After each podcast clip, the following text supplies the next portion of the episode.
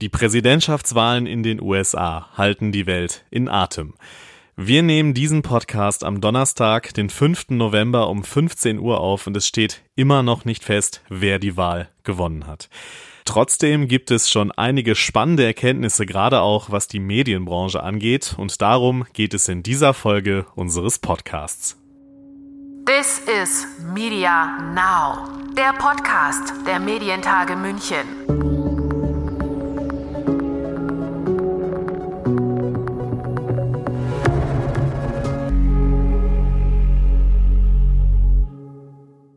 Mein Name ist Lukas Schöne und auch wenn es sich ja abgezeichnet hatte, als es dann wirklich so kam, hat es mich ehrlicherweise schockiert.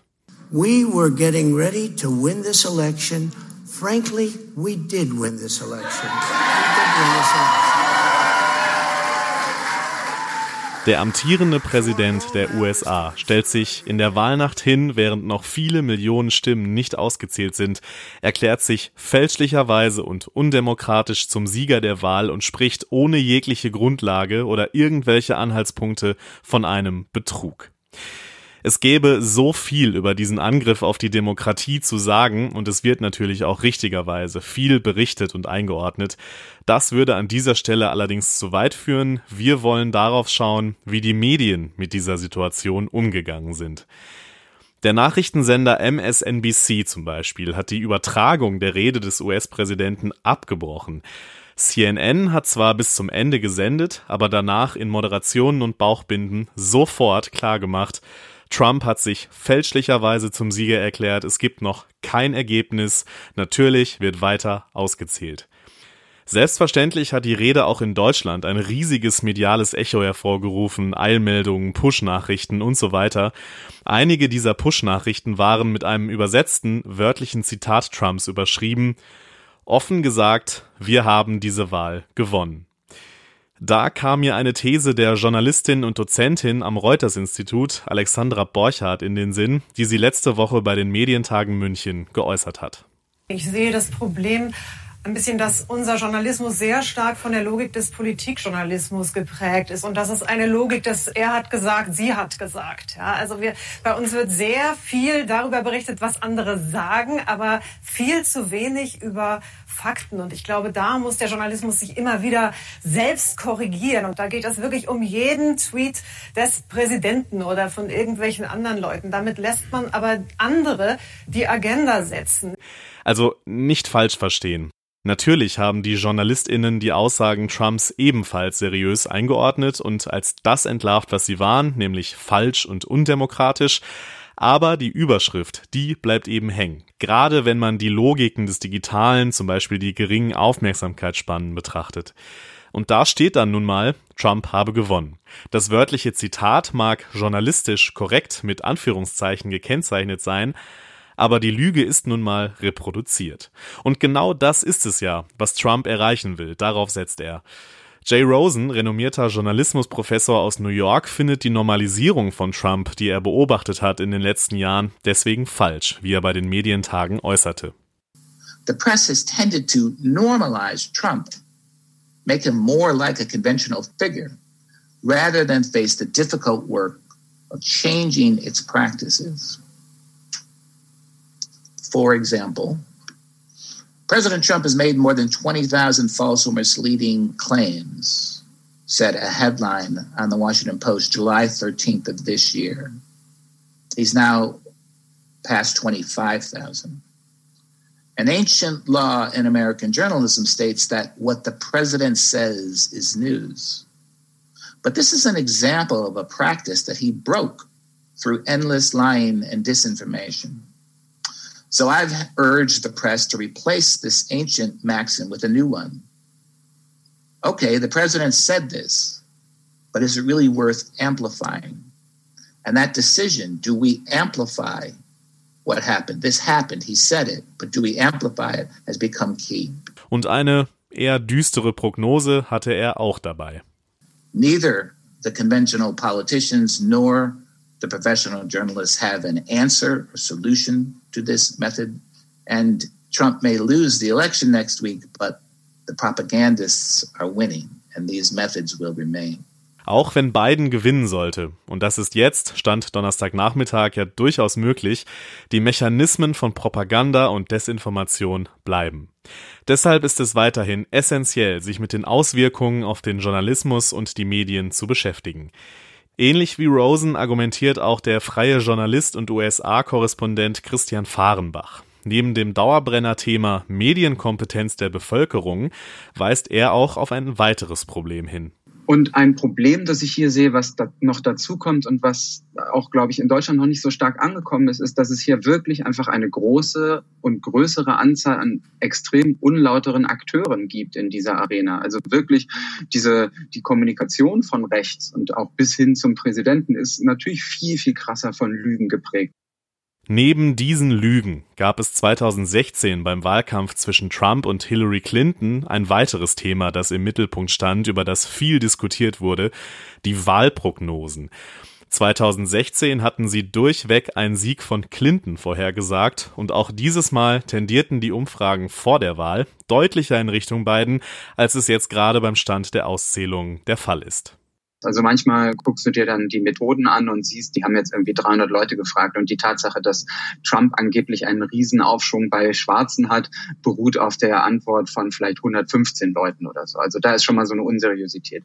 Man sieht auch die ganzen, die hier Umfragen veröffentlichen, das geht teilweise so weit runter, dass es einfach Universitäten sind, die zum Beispiel damit werben wollen, dass sie einen guten Mathematik- oder Politikwissenschaftsstudiengang haben. Also da gibt es ganz andere ähm, andere Motivationen teilweise und man muss, äh, man kann eben hinschauen, ist das jetzt eine Umfrage, wo Landlines und Handys gefragt wurden? Ist das äh, eine Umfrage, in der möglicherweise das auch mit Online ähm, korrigiert wurde? Ist das eine Umfrage, in der eben diese Befragtenzahl groß genug ist? Und wie ist das jetzt genau 2016 gewesen und was heißt das für dieses Jahr? Und um auf 2016 zurückzukommen, das ist ja so mein äh, Lieblingssteckenpferd, ist zu sagen, ja, so falsch war das 2016 alles gar nicht.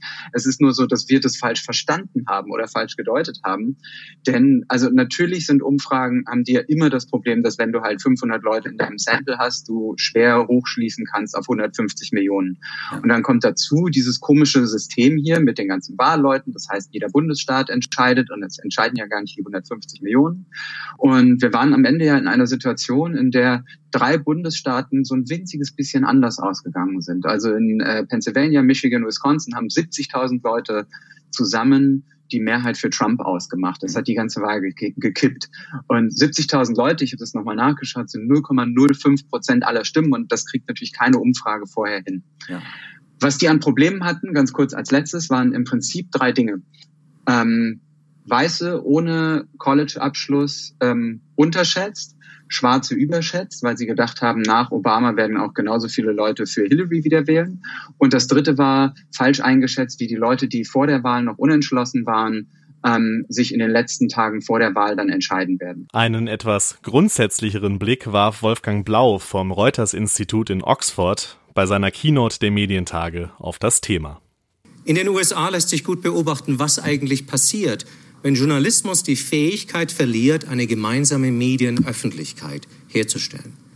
Die Mediensphäre des Landes spaltet sich gerade in zwei getrennte Sphären und auch gut finanzierte, hochwertige Nachrichtenorganisationen vermögen es dort kaum noch, die jeweils andere Sphäre journalistisch zu erreichen.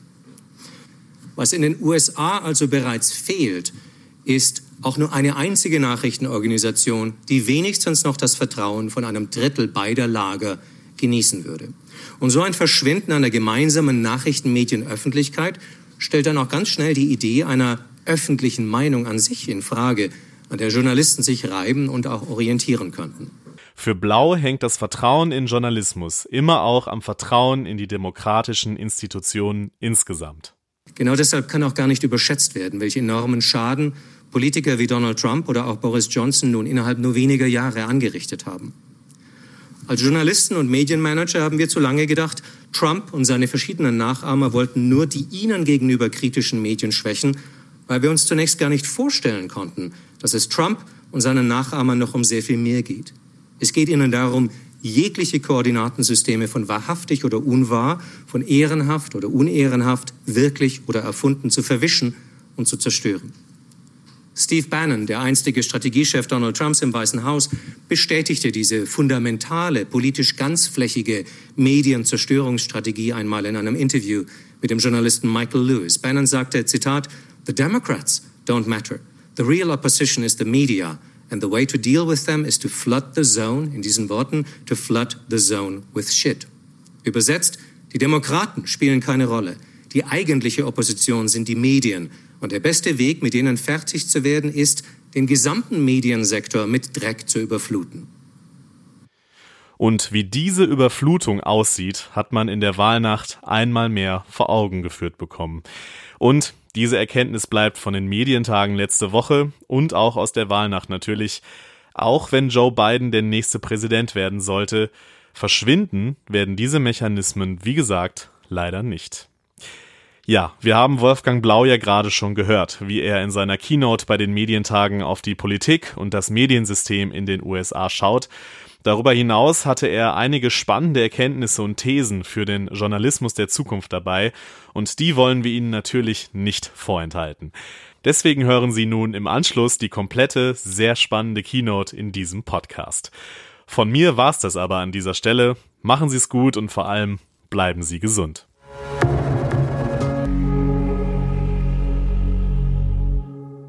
Herr Ministerpräsident, liebe Teilnehmerinnen und Teilnehmer der Münchner Medientage, ich nehme mir heute die Freiheit, ein paar Fragen zum Journalismus zu stellen, die mich sehr beschäftigen, auf die auch aber ich selbst noch keine Antworten habe.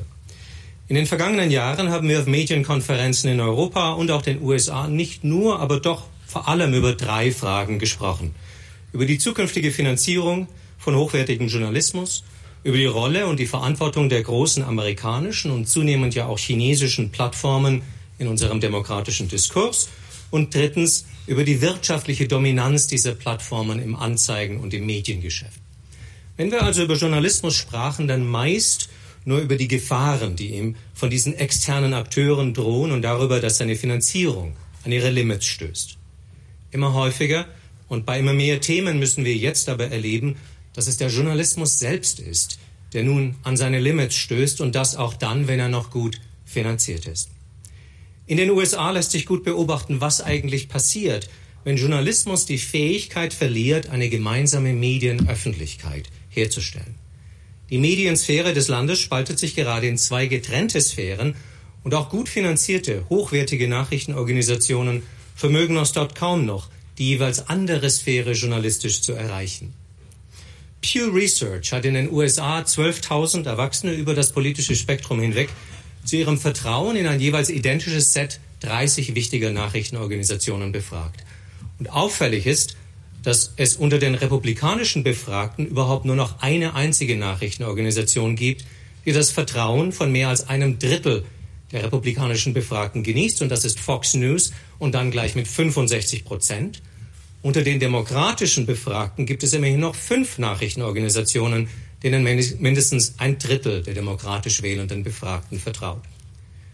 Was in den USA also bereits fehlt, ist auch nur eine einzige Nachrichtenorganisation, die wenigstens noch das Vertrauen von einem Drittel beider Lager genießen würde. Und so ein Verschwinden einer gemeinsamen Nachrichtenmedienöffentlichkeit stellt dann auch ganz schnell die Idee einer öffentlichen Meinung an sich in Frage, an der Journalisten sich reiben und auch orientieren könnten. Natürlich ist der Begriff der öffentlichen Sphäre oder die Idee einer gemeinsamen und zusammenhaltsstiftenden Medienöffentlichkeit eines Landes schon immer ein Stück weit Fiktion gewesen. Medienöffentlichkeit muss man sich wohl eher als einen gedanklichen und emotionalen Raum tausender, sich teils überlappender öffentlicher Sphären und dazugehörender Wertesysteme vorstellen, in denen journalistische Medien nicht die zentrale, aber eine wichtige Rolle spielen.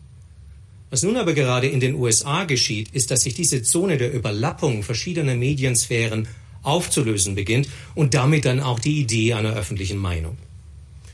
Nun kann Mann und Frau natürlich fragen, ist es die Aufgabe, ist es die Verantwortung des Journalismus, zum Erhalt einer gemeinsamen öffentlichen Sphäre beizutragen? Oder noch verkürzter, ist es die Aufgabe des Journalismus, gesellschaftlichen Zusammenhalt zu sichern?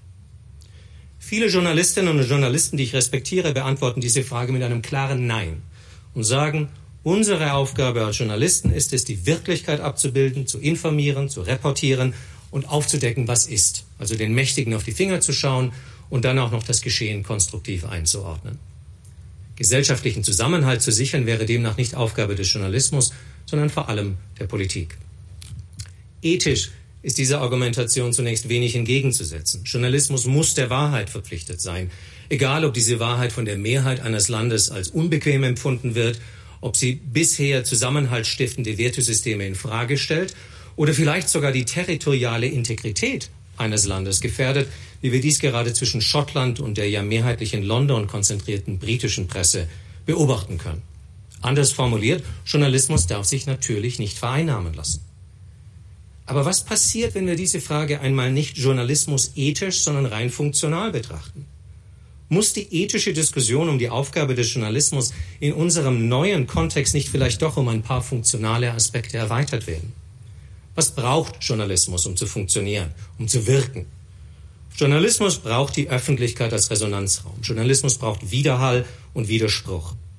Ein zentraler Unterschied zwischen Kunst und Journalismus ist ja, dass große Kunst oder Literatur zunächst sogar in der Isolation existieren können und dann auch noch viele hundert Jahre später relevant sein können oder sogar erst dann wirklich zur Geltung kommen. Journalismus hat dieses Privileg nicht. Journalismus muss jetzt wirken, heute, diese Woche, diesen Monat oder gar nicht. Also kann es Journalisten eigentlich nicht egal sein, wenn sich ihr Resonanzraum, ihr Wirkungsgebiet nun so dramatisch verkleinern, wie dies gerade in den USA geschieht und zunehmend auch in Großbritannien. Wenn es dann also eine Notwendigkeit des Journalismus ist, nicht nur guten Journalismus zu produzieren, sondern auch die Wirksamkeit der eigenen Arbeit nach ihrer Veröffentlichung zu bedenken, dann muss es doch eigentlich auch sowohl funktional als auch ethisch argumentiert zur Aufgabe der Journalisten gehören, sich jetzt um einen gesellschaftlichen Mindestzusammenhalt zu bemühen, der eine Spaltung der Mediensphäre, ihres journalistischen Resonanzraumes, wie in den USA, zu verhindern hilft. Schauen wir nach Europa. Hier sind besonders die Daten des Reuters Institut in Oxford aufschlussreich. Für seinen jährlichen Digital News Report stellt das Institut in zahlreichen Ländern der Welt die scheinbar simple Frage, Do you trust the news most of the time? Vertrauen Sie den Nachrichten meistens? In Deutschland wurde diese Frage zuletzt immerhin noch von 45 Prozent der Befragten bejaht. Auch in Deutschland sinkt das Grundvertrauen der Menschen in journalistische Medien, im internationalen Vergleich aber auf sehr, sehr viel höherem Niveau. In Großbritannien sind es leider nicht mehr 45 Prozent wie hier, sondern nur noch 28 Prozent. Nun glaube ich, dass es verkürzt wäre, aus dem sinkenden Vertrauen der Menschen in die Nachrichtenmedien ihres Landes so eine Art Schulnote für Journalisten abzuleiten oder nur die Medien selbst für diesen Vertrauensverlust verantwortlich zu machen. Redaktionen können natürlich sehr viel tun oder unterlassen, um das Vertrauen ihrer Leserinnen oder Zuschauer zu stärken. Das Vertrauen der Menschen in die journalistischen Medien ihres Landes hängt aber auch sehr stark und nachweislich von ihrem generellen Vertrauen in die Politik und die politischen Institutionen ihres jeweiligen Landes ab. Genau deshalb kann auch gar nicht überschätzt werden, welche enormen Schaden Politiker wie Donald Trump oder auch Boris Johnson nun innerhalb nur weniger Jahre angerichtet haben. Als Journalisten und Medienmanager haben wir zu lange gedacht, Trump und seine verschiedenen Nachahmer wollten nur die ihnen gegenüber kritischen Medien schwächen, weil wir uns zunächst gar nicht vorstellen konnten, dass es Trump und seinen Nachahmern noch um sehr viel mehr geht. Es geht ihnen darum, jegliche Koordinatensysteme von wahrhaftig oder unwahr, von ehrenhaft oder unehrenhaft, wirklich oder erfunden zu verwischen und zu zerstören. Steve Bannon, der einstige Strategiechef Donald Trumps im Weißen Haus, bestätigte diese fundamentale, politisch ganzflächige Medienzerstörungsstrategie einmal in einem Interview mit dem Journalisten Michael Lewis. Bannon sagte, Zitat, The Democrats don't matter. The real opposition is the media. And the way to deal with them is to flood the zone, in diesen Worten, to flood the zone with shit. Übersetzt, die Demokraten spielen keine Rolle.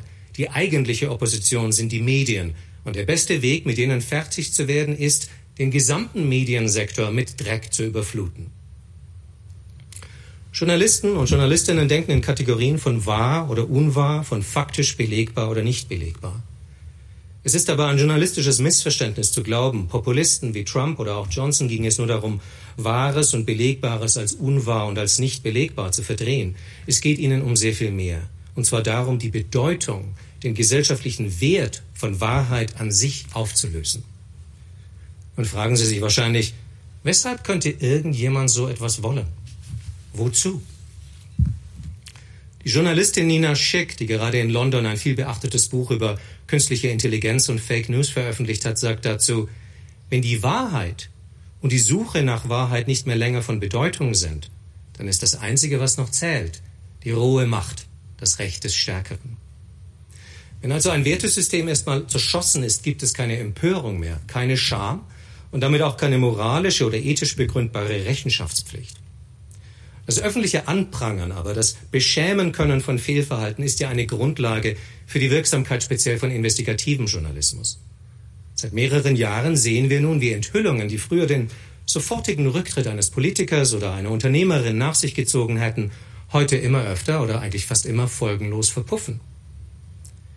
Ich finde es deshalb ethisch fraglich, aber vor allem funktional zu kurz gedacht, wenn Journalistinnen und Journalisten heute immer noch sagen, sie seien einzig dem Reportieren der Wirklichkeit und dem Aufdecken von Missständen verpflichtet, nicht aber dem Bemühen um den Erhalt einer gemeinsamen öffentlichen Sphäre und einem zugehörigen Spektrum als verbindlich angesehener Wertekoordinaten. Ohne journalistische Medien, denen auch über ihr eigenes politisches Stammspektrum hinaus vertraut wird, ohne eine als gemeinsam wahrgenommene Mediensphäre, verliert der Journalismus insgesamt sehr schnell seine Wirklichkeit, Wirksamkeit und dann seine Fähigkeit, eine Gesellschaft voranzubringen, ganz egal, wie gut er noch finanziert ist.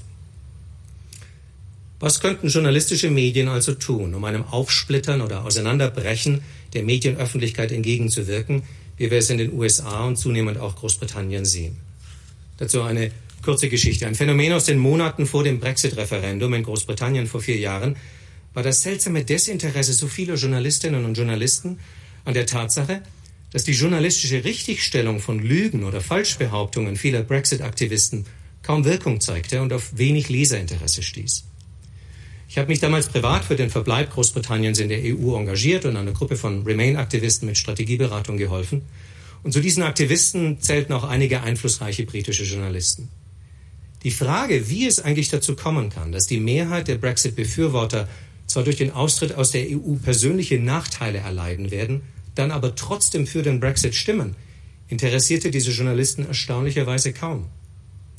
Die einzige Antwort meiner damaligen Mitstreiter auf dieses Phänomen bestand nur darin, die Brexit-Unterstützer in der Bevölkerung für irgendwie desinformiert zu halten und dann primär Journalismus in Form des Fact-Checking zu betreiben, also falsche Tatsachenbehauptungen der führenden Brexiteers und gelegentlich auch der Remain-Aktivisten öffentlich zu widerlegen. Und mit diesem fast alleinigen Vertrauen in die Kraft von Zahlen, Daten und Fakten und Richtigstellungen und gleichzeitigem Desinteresse an Psychologie, Motivationsforschung und Hirnforschung haben die Remainer dann nicht nur das Referendum verloren, sondern inzwischen auch vier Jahre später es nicht geschafft, den wohl mehr oder minder harten Brexit zu verhindern. Diesen journalistischen Reflex, im Zweifel nur der möglichst immer häufigeren Wiederholung wahrhaftiger Fakten zu vertrauen, sehen wir ja auch im Umgang mit Gruppen, die zum Beispiel die Existenz des Klimawandels leugnen oder des Covid-19-Virus. Was ist denn aber, wenn diese Methode nicht mehr reicht? Wie schon vorher bei der Frage, ob es überhaupt Pflicht des Journalismus ist, ein Auseinanderbrechen der Medienöffentlichkeit zu verhindern, auch hier die ethische Frage, ist es eigentlich Pflicht des Journalismus, mehr als nur die wissenschaftlichen Fakten laienverständlich darzustellen? Oder sollten Journalistinnen und Journalisten auch ein Grundwissen der Psychologie und Hirnforschung erwerben, um die Entstehungsweise von Wirklichkeitswahrnehmung und von Narrativen in unseren Köpfen besser zu verstehen und dann mit kognitiven Barrieren anders umgehen zu können, als nur auf die gebetsmühlenartige Wiederholung der wissenschaftlichen Fakten zu vertrauen. Wir wissen beispielsweise, dass das blanke und manchmal sogar wütende Leugnen der Klimakrise und des Klimawandels für bestimmte Persönlichkeitstypen oder Menschen in bestimmten Lebenssituationen keine politische Handlung ist, sondern eine Angstreaktion sein kann, ein psychologischer Mechanismus, um sich dem Gefühl der Hilflosigkeit und des sich überwältigt Fühlens zu entziehen. Wie würden also alternative journalistische Formate für diesen Lesertypus aussehen, dem mit wissenschaftlichen Fakten über Klimawandel oder über das Impfen allein nicht geholfen werden kann, sondern für den es zunächst wichtiger wäre, nicht seine mental-kognitiven Barrieren, sondern seine Angstbarrieren überwinden zu können? Welche angstvermindernde Sprache, welche Wortwahl würde einen solchen Text oder ein solches Video charakterisieren? Wie wären solche alternativen Formate bebildert? Zu welcher Tageszeit würden sie idealerweise veröffentlicht? Und auf welchen Plattformen? Und dann gleich wieder, natürlich, Entschuldigung, die ethische Frage, wäre die Zuhilfenahme solcher psychologisch informierter Techniken noch Journalismus oder ist das dann bereits Manipulation? Die naheliegende und auch die bequemere Antwort ist, dass Journalismus für sich selbst sprechen muss, keine Adaption für bestimmte Lesertypen braucht und schon gar kein psychologisches Händchen halten. Bleiben wir aber noch kurz bei dieser Frage, ob diese ethische Diskussion über Journalismus eben nicht doch um funktionale Aspekte erweitert werden muss. Warum ist es Journalisten beispielsweise so wichtig, bei der Erstveröffentlichung wirklich großer investigativer Projekte das gesamte Arsenal journalistischer Darstellungsformen an den Start zu bringen? Also die Enthüllungsstory, das Erklärstück, das Meinungsstück, die Timeline, das Video, die interaktive Grafik und dann noch den Podcast, der die Vorgeschichte dieses, dieses Investigativprojektes erzählt. Journalistinnen und Journalisten wissen intuitiv, dass es unterschiedliche Zugangswege zum menschlichen Gehirn gibt.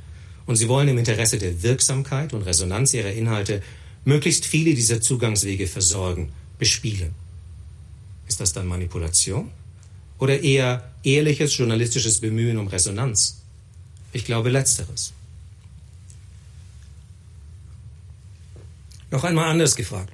Welche Aufgabe und Verantwortung kommt eigentlich nächstes Jahr auf Nachrichtenmedien zu, wenn wir hoffentlich einen ausreichend getesteten Impfstoff haben werden und sich dann aber zu viele Menschen aufgrund von Falschinformationen oder wegen verschiedener Verschwörungstheorien dieser Impfung verweigern und wir deshalb die nötige Impfquote nicht erreichen.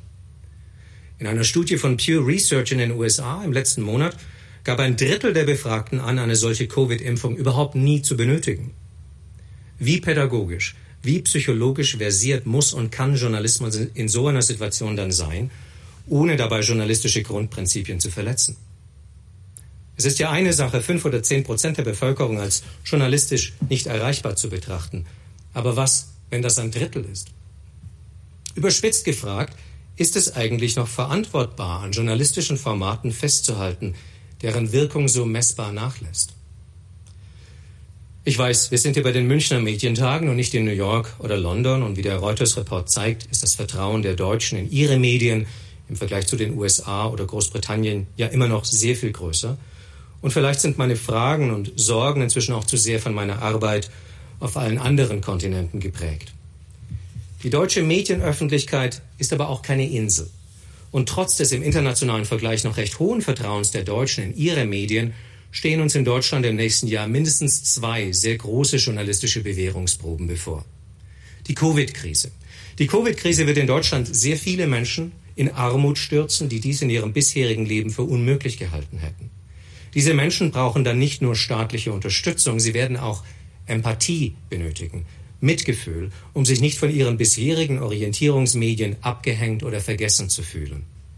Wie kann Journalismus dann authentisch Empathie und Mitgefühl vermitteln, ohne sich anzubiedern oder gar selbst populistisch zu werden? Zweite Herausforderung, die Klimakrise. Die Klimakrise ist noch nicht, immer noch nicht, das mediale Topthema, das sie längst sein sollte. Sie wird es aber werden.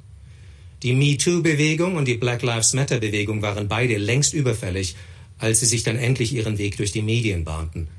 Es ist nie vorhersehbar und auch nicht unbedingt logisch, welches Auslöserereignis einem längst überfälligen gesellschaftlichen Veränderungsprozess vollends zum Durchbruch und zur medialen Beachtung verhilft.